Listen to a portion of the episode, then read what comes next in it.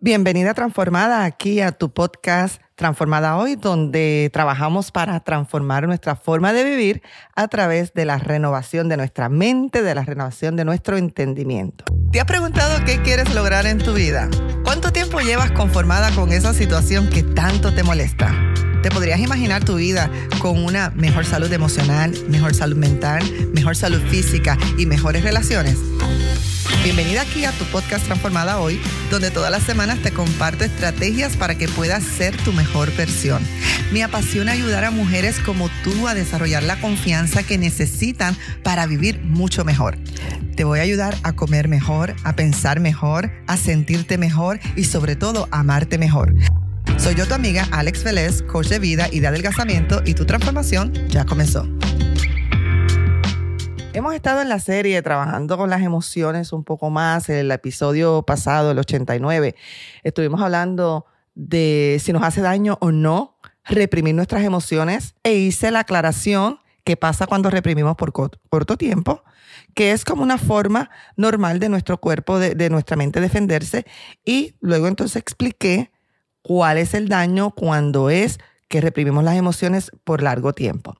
Hoy quiero hablarles de cuanto más fuerte la emoción, tanto más fuerte es la explosión. O sea, mientras más fuerte es la emoción que estamos guardando, prepárate porque la explosión también será así de fuerte. Una de las cosas que descubrieron quienes han estudiado la relación entre la mente y el cuerpo es que cuanto más fuerte es la emoción que se está reprimiendo, que la persona está reprimiendo, tanto más potente o explosiva va a ser esa liberación de esa emoción más adelante. Yo hago esta ilustración como esas bolas de playa esa que uno infla con aire. Y tú tratas por un poco de tiempo, tratas de meterla abajo del agua en la playa. Estás tratando, estás tratando, pero te das cuenta que luego se dispara con más fuerza. Piensa así en las emociones que mientras más las reprimimos, mientras más fuerte es esa emoción, más fuerza va a tener en el momento que salga. La ira o enojo cuando son extremos y los estamos reprimiendo, a veces escapa de nuestra mente inconsciente. O sea, como que no nos damos cuenta por qué, por qué reaccionamos así, qué pasó, qué nos molestó hace cinco años, hace 20 años. Como que escapa de nuestra mente inconsciente. Es como, como el criminal cuando escapa de la cerda en la cárcel, ¿verdad? ¿Verdad? Que se escapó. Pero los traumas terribles de nuestra infancia, incluyendo abuso físico, abuso sexual, emocional, la humillación en público, el rechazo severo son experiencias que pueden causar una ira o un dolor interior que explota en ocasiones de manera violenta más tarde en la vida y no estamos conscientes que está relacionado con aquello que nos sanamos. A veces es como una expresión, o sea, hasta una expresión de abuso hacia otras personas. Yo tengo un dicho que la gente herida hiere a otras personas y a veces como que le estamos pasando factura. Entonces es como una expresión de abuso hacia otro, de hostilidad hacia otro. En ocasiones también se puede manifestar como pesadillas tremendas o insólitas y otras veces como un torrente interminable de lágrimas o acciones diversas que como cultura nosotros catalogamos como que son insanas. Por ejemplo, gritos y gritos y gritos y no entiendes por qué estás gritándole todo el tiempo a otras personas. Autoflagelación es cuando se trata de lastimar el propio cuerpo. He conocido, ayudado a personas que han tenido la, tenido, perdón, la tendencia de cortarse, cortarse, cortarse. Y cuando pudimos ver a trabajar desde un punto de vista de coach y de, y de guía espiritual estaba relacionado con abuso sexual que no habían podido, que habían suprimido y que no habían podido sanar y liberar desde la niñez. Entonces, de la forma de que evitaban el dolor del alma era con el dolor físico. Es impresionante cómo nuestra mente hace eh, como unos ejercicios supuestamente para protegernos, pero si no manejamos la mente, nos podemos estar haciendo daño. Muchas, muchas personas caen en el mundo de las drogas, del alcohol, y no es que nacieron siendo alcohólicos, querían ser alcohol. Cuando sea grande, quiero ser alcohol, alcohólico, quiero usar drogas. No, en muchas ocasiones son traumas y dolores muy fuertes pegados al alma, al subconsciente, que la forma como la mente hace esa conexión es para que no me duela aquello de cuando tenía cinco años, entonces destruyó mi vida ahora. Esto es interesante, muy interesante, por eso es bueno no acercarnos a estos temas de un, de un modo de juzgar, de condenar, porque cada persona tiene una experiencia de vida, cada persona es un mundo y es fácil desde afuera juzgar, condenar, ¿verdad? Pero, pero hay que estar en los zapatos de las personas y hay mucho sufrimiento. Y las personas en este caso que se autoflagelan, que están sumidos en las drogas, en el alcohol, sufren mucho, muchísimo. Así que, ¿qué otro tipo de experiencia crean emociones que la mente suele reprimir? Voy a enumerar algunas experiencias que nuestra mente de forma automática va a tender a reprimirla. Y estas experiencias mayormente que se dan en la niñez, ¿verdad? En la niñez. Por ejemplo, mira, la depresión o una enfermedad crónica prolongada de uno de los padres. Esto en la niñez es una sensación de miedo e inseguridad y a veces un profundo enojo porque ese padre o esa madre no nos brindaron la seguridad necesaria que teníamos. Y esto yo me, yo me identifico con esto por experiencia, porque como te he dicho, crecí con, con una madre con trastornos severos de enfermedades mentales, bipolarismo, esquizofrenia, depresión severa, profunda. Y una de las cosas cuando uno iba creciendo, claro, uno no se da cuenta en el momento, pero luego tienes que empezar a trabajar con tus traumas y te das cuenta cuánto daño te hizo el no sentirte segura en un ambiente seguro, en un ambiente, ¿verdad?, que te proporcionara ese apoyo emocional. Otra experiencia que podemos pasar en la niñez que puede estar eh, haciendo que nuestra mente reprima emociones, circunstancias que nos produjeron mucha ansiedad, como por ejemplo la guerra. Esas generaciones que crecieron durante tiempos bien severos de guerra, muchos tuvieron problemas emocionales. Mira, las generaciones que ahora están creciendo durante este tiempo de pandemia, de pandemia que se están desarrollando, esto es algo nuevo para nosotros, para la sociedad. Y créeme que esto está causando ansiedad aún en los niños. Recuerdo cuando empezó la pandemia, o sea, de estar en la escuela, de tener sus amistades, su, su rutina, se les quitó todo no solamente a nosotros los adultos, sintieron que se, les quitó todo, se les encerró en la casa con una computadora y lo único que se les dejó de la experiencia de escuela no era el recreo, no era el almuerzo, no era hablar con las amistades. Eh, lo único que se les dejó fue las tareas. Por eso muchos niños, muchos adolescentes pasaron unos procesos muy fuertes de ansiedad en las primeras etapas de la pandemia, o muchos cambios en el comportamiento, o muchos cambios en el aprovechamiento académico, también eh, violencia, terrorismo, cuando se vivió un divorcio en el hogar, la separación de un matrimonio, una extrema pobreza, unas mudanzas repetitivas durante el tiempo de nuestro desarrollo, ese niño tenderá a percibir esta circunstancia como la creación de un ambiente inestable, como un ambiente inseguro que inspira temor y quizás siente enojo reprimido porque también no se les pudo brindar la seguridad o estabilidad necesaria. Así que si, si te pasó a ti, quiero que te mires con compasión también, porque, porque quizás no habías conectado que mucho de lo que quizás estás reprimiendo hoy como emociones tiene que ver con esa inestabilidad que quizás sufriste, sentiste o la interpretaste durante tu crianza.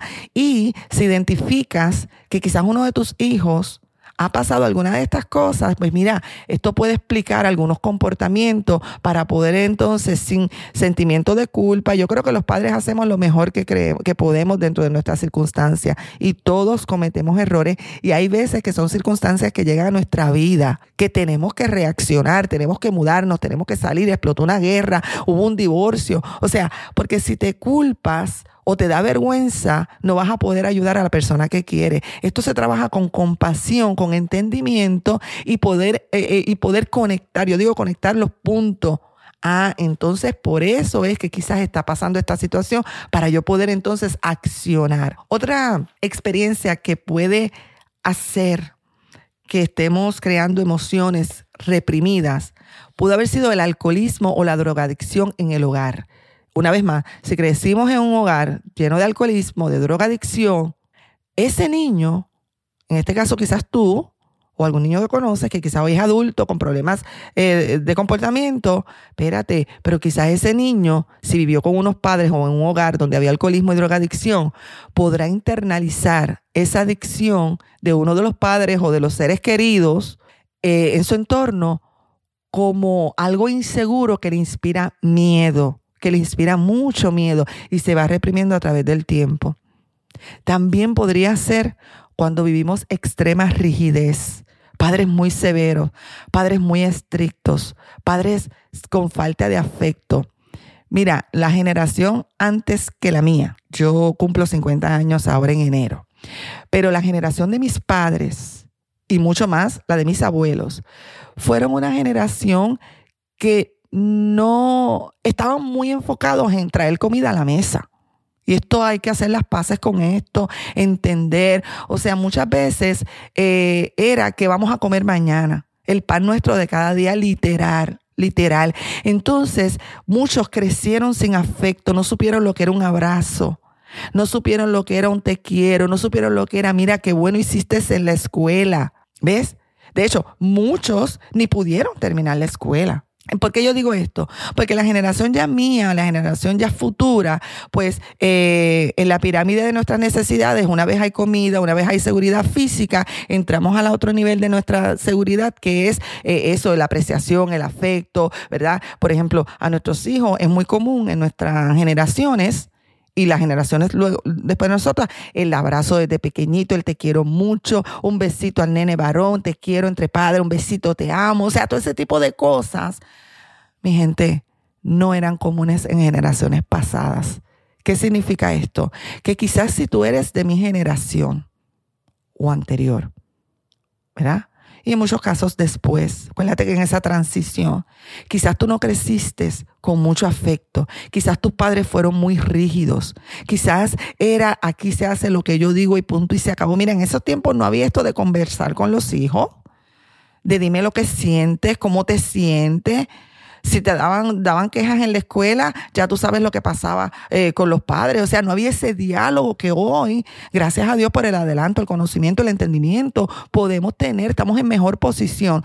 Pero si creciste así, con unos padres demasiado severos, estrictos, con falta de afecto, mira, los niños pueden percibir esto como un rechazo de parte de los padres. A temprana edad no podemos entender que no es que papi no me quiere, es que no sabe cómo dar afecto, porque tampoco le dieron afecto. No estoy justificando ni excusando porque tenemos una maravillosa eh, ventaja cuando ya nos vamos convirtiendo en adultos, nos vamos dando cuenta de estas cosas y vamos cambiando esos patrones. O sea, porque papi y mami no me dieron afecto, no significa que a mis hijos no les voy a dar afecto. Por ejemplo, yo no crecí en un ambiente con una madre muy afectuosa. Y este trauma a mí me ayudó mucho cuando tuve mi primera hija quise ser una mamá súper pegajosa. ¿Ve? Entonces los traumas nos pueden servir si los aprendemos a manejar. Entonces, eh, esto se puede percibir como que un rechazo de parte de los padres cuando tuvimos papás muy estrictos que no nos dijeron te quiero, no nos dijeron, no nos hablaron de temas importantes como la intimidad, la sexualidad, eh, el periodo menstrual de la niña, el, tiempo, eh, ¿verdad? Cuando nos volvemos entonces, entramos en estos diferentes desarrollos. ¿Ve? Lo podemos como niños juzgar mal, como que es que nuestro papá no nos quiere, nuestra mamá no nos quiere. Y esto puede producir un enojo reprimido. Yo he ayudado a personas mucho menores que yo que tienen problemas a la hora de tener sus hijas adolescentes no saben cómo hablarle de sexualidad. Y me dicen, es que a mí jamás me hablaron de eso. Y me, estoy acordándome un caso, decía, inclusive cuando tuve mi primer periodo menstrual fue en la escuela, yo no sabía ni lo que era, todo el mundo, o sea, yo pensé que algo me estaba pasando. Y yo le decía a esta, persona, esta persona particularmente, eso es un gran indicativo de la necesidad que hay de que le hablemos a nuestros hijos. Tú por experiencia sabes lo que es no hablarle, no hablarle a un hijo de temas tan importantes y tú no quieres que tu hija pase por esto. ¿eh? Entonces, lo podemos percibir de una forma que no necesariamente era lo que estaba en el corazón de nuestros padres. Las emociones que quedan atrapadas dentro de la persona buscan expresión, buscan una resolución. Esto forma parte de la, naturaleza de las emociones. O sea, las emociones buscan cómo salir de alguna forma, a la buena o a la mala, pero salen. Porque las emociones están para expresarse, perdón. Si nos negamos a dejar que salgan a la luz, las emociones se van a esforzar por lograrlo por sí solas de una forma no saludable. La mente inconscientemente tiene que trabajar mucho más para poderlas mantener bajo el velo del escondite. O sea, para reprimir y reprimir la mente, la mente nuestra tiene que trabajar mucho más fuerte. Mira, transformada, las emociones no es que mueren, las emociones no mueren, las enterramos si no las sanamos. Emociones que nos sanan y se liberan, tendemos a enterrarlas. Pero estamos enterrando algo que todavía está vivo en nuestra vida. Es como cuando tú llenas una tinaja o un envase con agua. Podemos llenarla vasito a vasito. Por ejemplo, con emociones negativas, poquito a poquito vamos llenando ese envase hasta que va a llegar un punto que se va a desbordar. Y luego la experiencia negativa más sencilla que estemos pasando va a ser que nosotros explotemos de alguna forma que nosotros no queremos. Por eso yo no creo en esto. Cuando dices, ay, es que yo no reacciono como otras personas, eh, me molesta que algo tan sencillo me saque de quicio. Lo que pasa es que quizás el envase está muy lleno de emociones reprimidas. Ay, pues a veces decimos, yo no entiendo por qué eh, fulana de tal reacción así. Sí, porque tú no sabes cómo está su alma, porque no entendemos lo que ha vivido, porque quizás ella misma ni entiende lo que ha vivido. Recuerda, las emociones no mueren, si no las sanamos, tendemos a enterrarlas, pero estamos enterrando algo que todavía está vivo. Los que entierran emociones negativas, en especial el enojo, la hostilidad durante muchos años, no necesitan demasiado para que se disparen. El menor insulto de parte de un conductor en la calle, por ejemplo, que le corte el paso, eso hace que explote. Quizás que alguien lo critique en su trabajo. No es que no puede manejar crítica, es que quizás está lleno su envase de emociones negativas. Quizás que alguien ignore su presencia puede hacer que esta persona explote. O, mira, no, no ha pasado, no ha sabido que está en un lugar y alguien empieza, pero ¿por qué me estás mirando?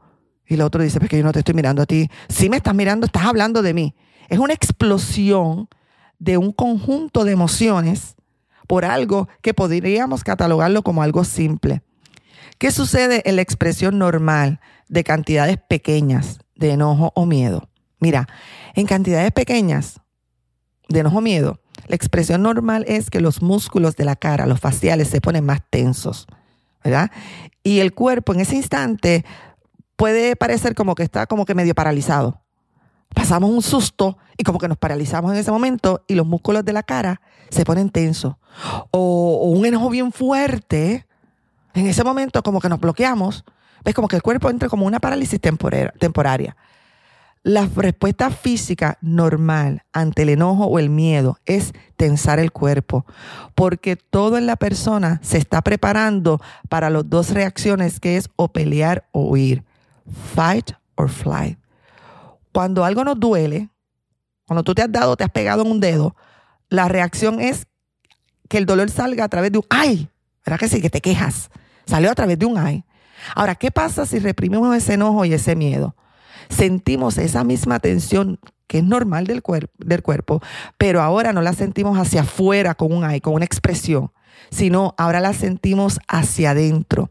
El cuerpo la transfiere al grupo de nuestros músculos internos porque ese hay, esa expresión de dolor, esa expresión de frustración no pudo salir.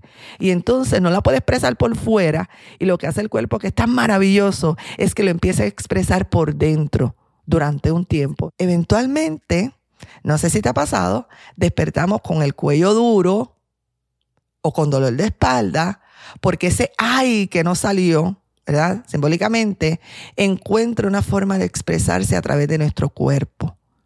Mira qué interesante. O sea, esto que vamos reprimiendo y reprimiendo y reprimiendo, va a llegar un momento que por dentro del cuerpo vamos a comenzar a sentir las expresiones de estas, de estas emociones. Mira, el enojo es una respuesta condicionada. Y te voy a explicar a qué me refiero. ¿Cómo es que el enojo se convierte en una respuesta automática? ¿Cómo, cómo, se, ¿Cómo se hace como algo automático en nuestras vidas después? O sea, que automáticamente alguien hace algo, reaccionamos. Alguien hace algo, reaccionamos. Tuvimos un mal día, reaccionado. Sucede porque aprendemos que el enojo a través de una exposición repetitiva a determinadas experiencias a nuestro entorno. Por ejemplo, algo, alguien nos gritó cuando pequeño, al principio íbamos, no entendíamos, íbamos reprimiendo, luego entonces llega un momento que no está eso en el consciente, pero en el, en el subconsciente se plasmó como que si alguien se enoja y me grita, yo grito, es una respuesta condicionada, ¿verdad? es una respuesta que se hizo automática. Cada vez que me grite, alguien, eh, alguien me grite, pues yo grito. Y es bien interesante porque a menudo aprendemos a reprimir emociones cuando somos pequeños. Este es el periodo en que nos bombardean todas esas experiencias que despiertan estas emociones como las que te di como ejemplo hace un ratito. Mira, hasta las caricaturas parecen enseñar a los niños a reaccionar ante la vida con enojo y con ira. Yo a veces me ponía a evaluar después las caricaturas como Tom and Jerry, el gato y el ratón. Y dice, guay, había violencia por donde quiera, pero nosotros lo veíamos tan normal, ¿verdad? El, por ejemplo, el chavo del 8, que me encantaba tanto. Me encanta. Pero mira, cada vez que hacía Kiko algo, mira lo que hacía Kiko, mira lo que pasaba con, con el chavo, cuántos cocotazos le daban al chavo. Entonces lo veíamos eso tan normal, tan normal. Entonces e, era como, como, como que nos íbamos condicionando que, que la violencia era, era normal y, cómica. Lo mismo pasaba también con esos programas eh, de policía, los policiales, ¿verdad? Que eran divinos, íbamos creciendo con eso y vamos creciendo como que era una parte muy, muy normal, muy normal. Entonces los medios nos enseñan a reaccionar ante la vida con un fusible corto, digo yo, como una, una mecha corta, y a sacar conclusiones inmediatas, súbitas. Y el enojo es una respuesta condicionada.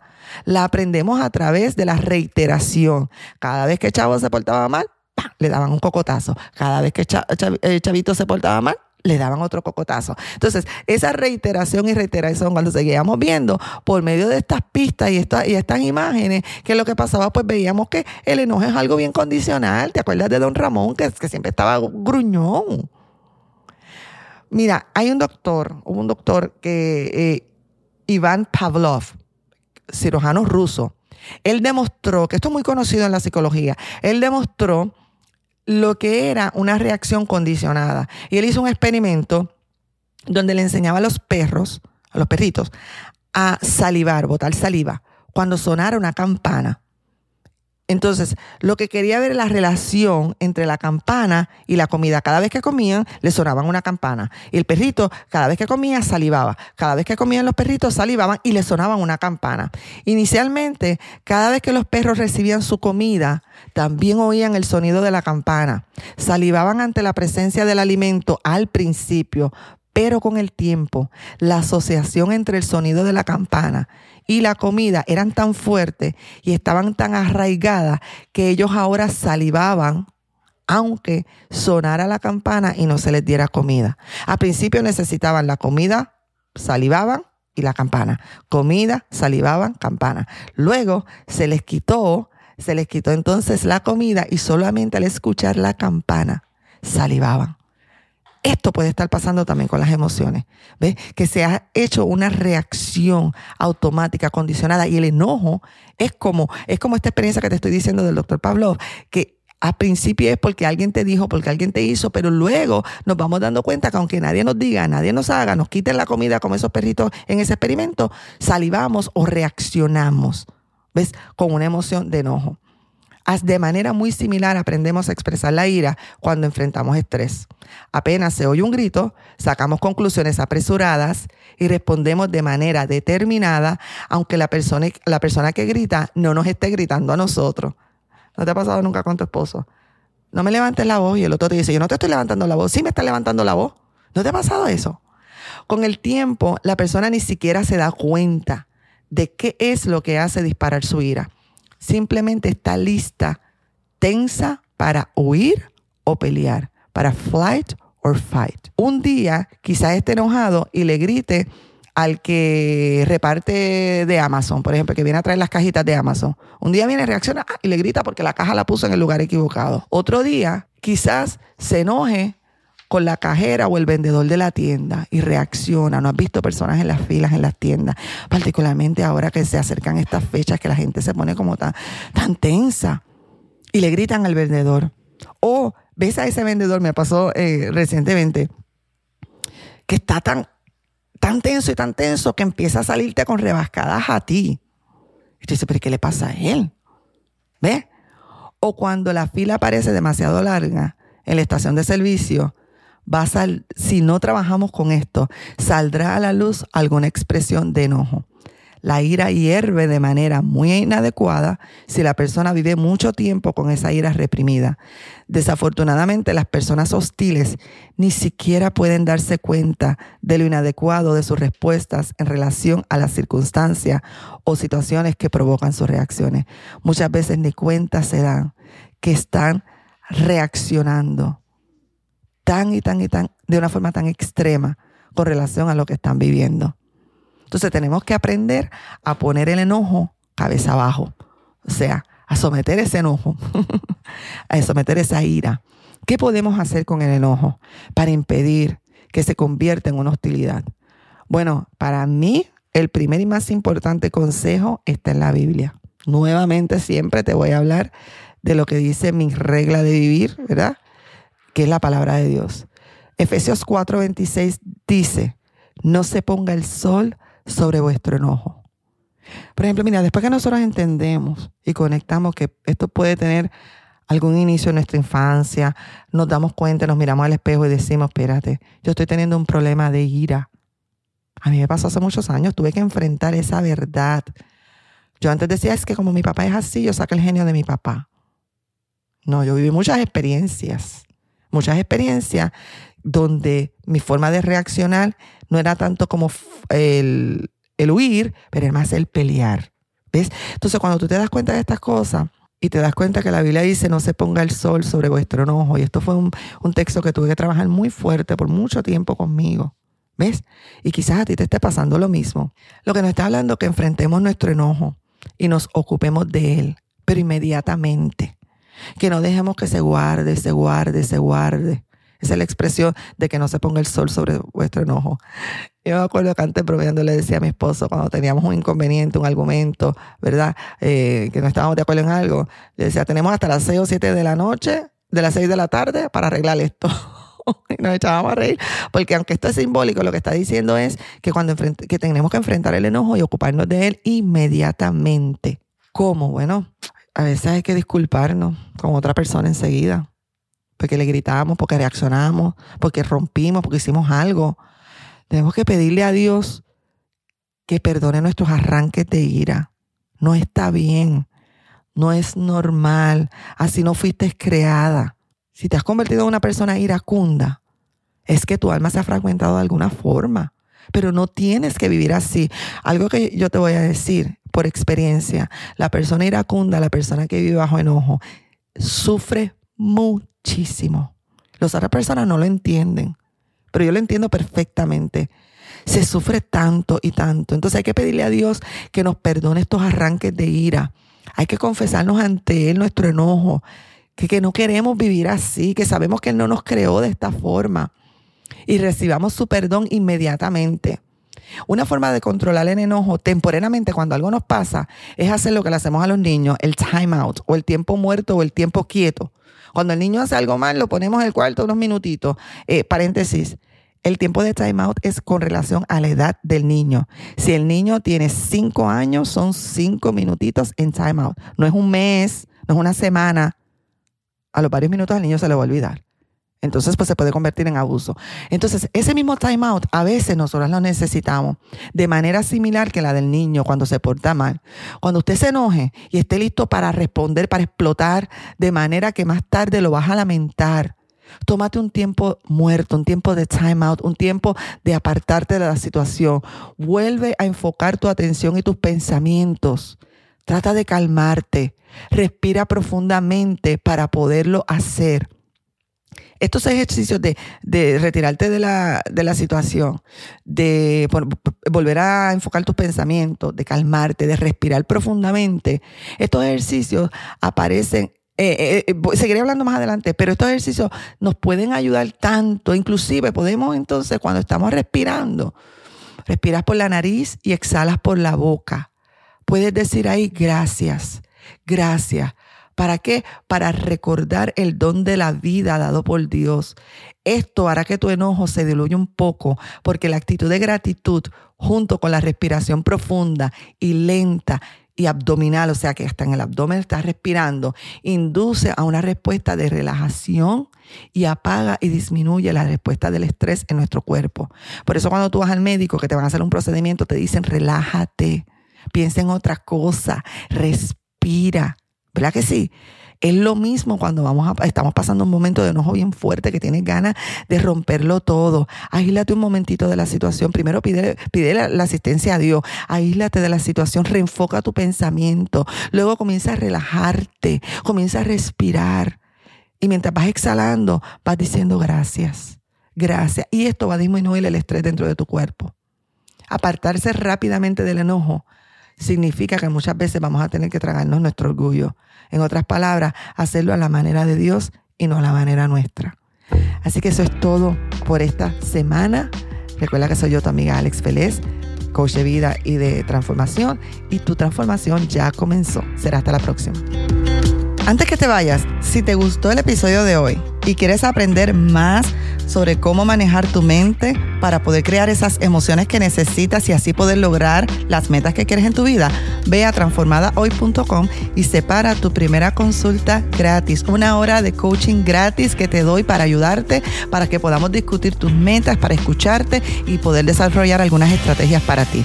No tienes nada que perder, todo lo contrario, puedes alcanzar ese futuro que tanto anhelas en tu vida. Recuerda que tu transformación ya comenzó.